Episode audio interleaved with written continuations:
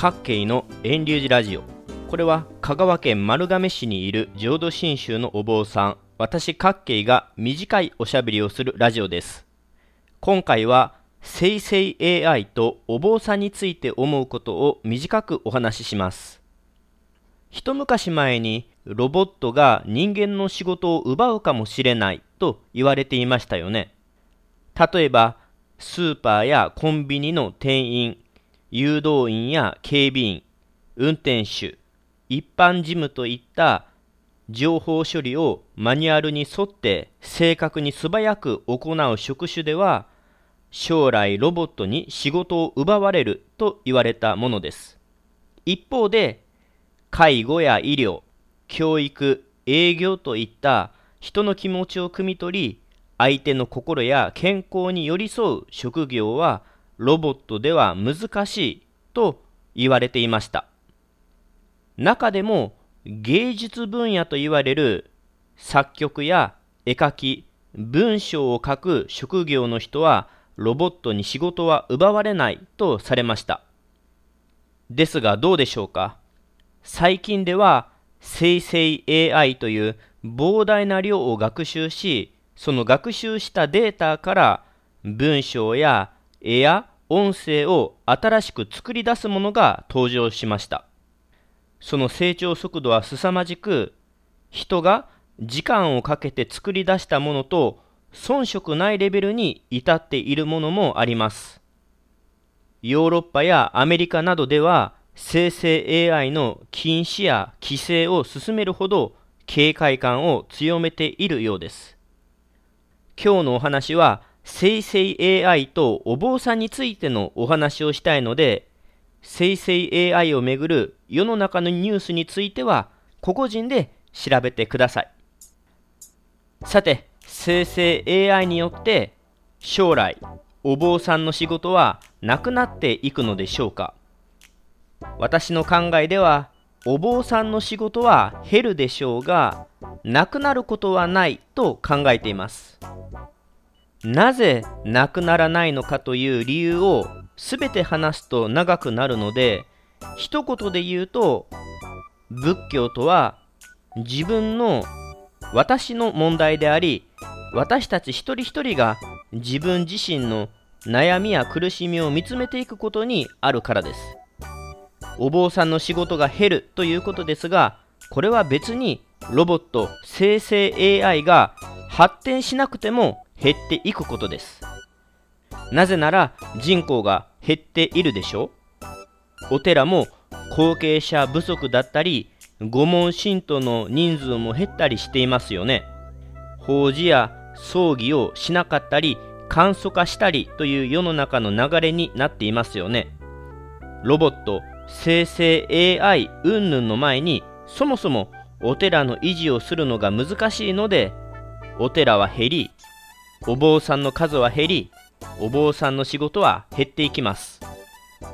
また、現状の技術だけでもお坊さんのやっていることは大体代用できますよね。例えば、お経だって録音したものを流せばいいだけですよね。法事や葬儀の仏教儀式だって撮影したものを上映すれば可能ですよね。法話お話も有名な方学僧のお話を録音して流しておけばいいですよね。法名戒名でも機械が名前を選んでくれて自動で書いてくれます。極端なことを言えばお坊さんを呼ばなくても現状の科学技術だけで全て置き換え可能です。実際お坊さん嫌いな人人と関わり合いを持ちたくない人はお坊さん抜きで今言ったことはしているんじゃないでしょうか。そこに今話題の膨大なデータ量知識を学んでいる AI が組み合わさるとどうなるでしょうか。受ける人には間違いなく受けるでしょうね。もうお坊さんはいらないんじゃないの？と。確かに生成 AI の進歩は日進月歩で将来は知識量作られた文章音声もどんなお坊さんもかなわないと思います。私もこの前ちょっと試しに生成 AI を使ってみましたがまだレベルは低かったり怪しげなことを言っていましたがそれでも端的に簡潔に回答していたのでそこら辺にいるお坊さんよりも分かりやすく回答しているなと思いました。ですがそれとお坊さんの仕事がなくなるかといえば関係ないと思います。なんでかというとお坊さんっていうのは仏教の知識が膨大な人を指しているわけではないからです。もし仏教が知識の量知識のあるなしを問うているんでしたら学者さんや大学教授とか知識の豊富なそういった人から救われるはずでしょ？でも実際はそんなことはないですよね。仏教は知識の量は関係ないからです。お坊さんにしてもそのお話が仏教のうんちくを語り知識をひけらかしているとか私についてきたら間違いないですよと指導者のように振る舞うのはお坊さんとしておかしなもんです。仏教は完璧なお坊さんを必要としません。仏教は生きている人のための教えですが救ってくださるのはお坊さんではありません。仏様です。仏様の知恵慈悲の働きによって救われるのが仏教なのでお経が上手だとか法話が上手だとか知識が豊富だとかといった完璧なお坊さんは必要ありません。お坊さんというのはご縁があって今お坊さんという立場でお仕事をさせていただいているに過ぎません。ですのでお坊さんも皆さんと同じような人間で同じように悩み苦しんで生きています。お金にも困りますし健康にも悩みますし将来のことも不安です。しかしその中で仏様の教えを聞いていき法事や葬儀お坊さんの仕事を通じて解決しがたい生老病死の苦しみを共に歩んでいっているのです。生成 AI ロボットがどんなに発展したとしてもお坊さんの仕事はなくなりません。なぜなら完璧なお坊さんを必要としないからです。お坊さんは同坊として共に悩み苦しみ生きる一人の人間として一緒に仏様の教えを聞いていき仏道を歩んでいく存在です。お坊さんというのは特別な存在ではありません。皆様と同じような人間です。ただ違うのがお坊さんという仕事を通じて仏教を知識として学ぶ機会を得て法要儀式を執り行いお話をする場をいただいているだけです。そして皆様と共に仏教に出会う場を得るためにお寺といった活動の場を維持しているのです。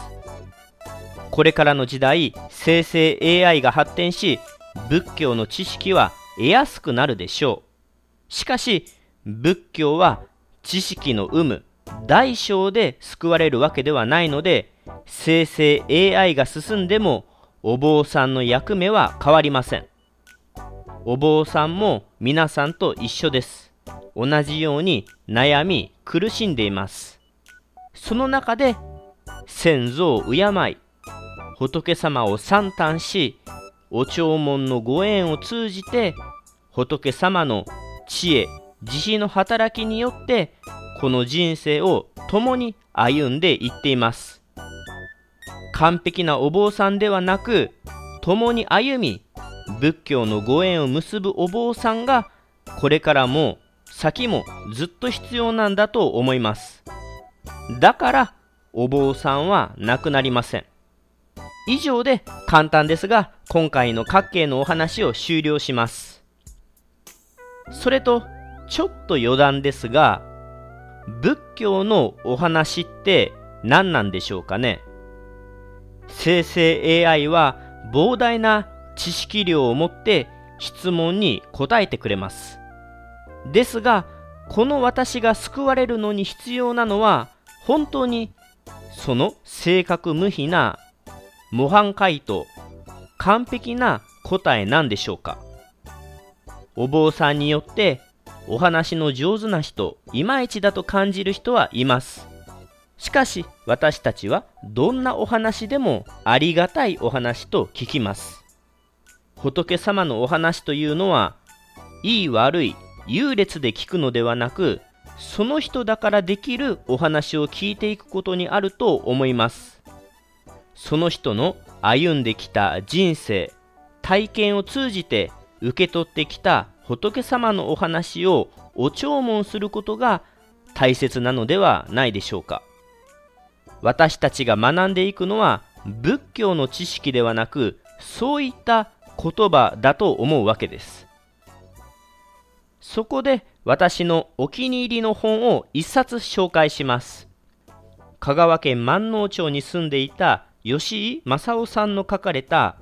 安心の喜び明号領樹の心です。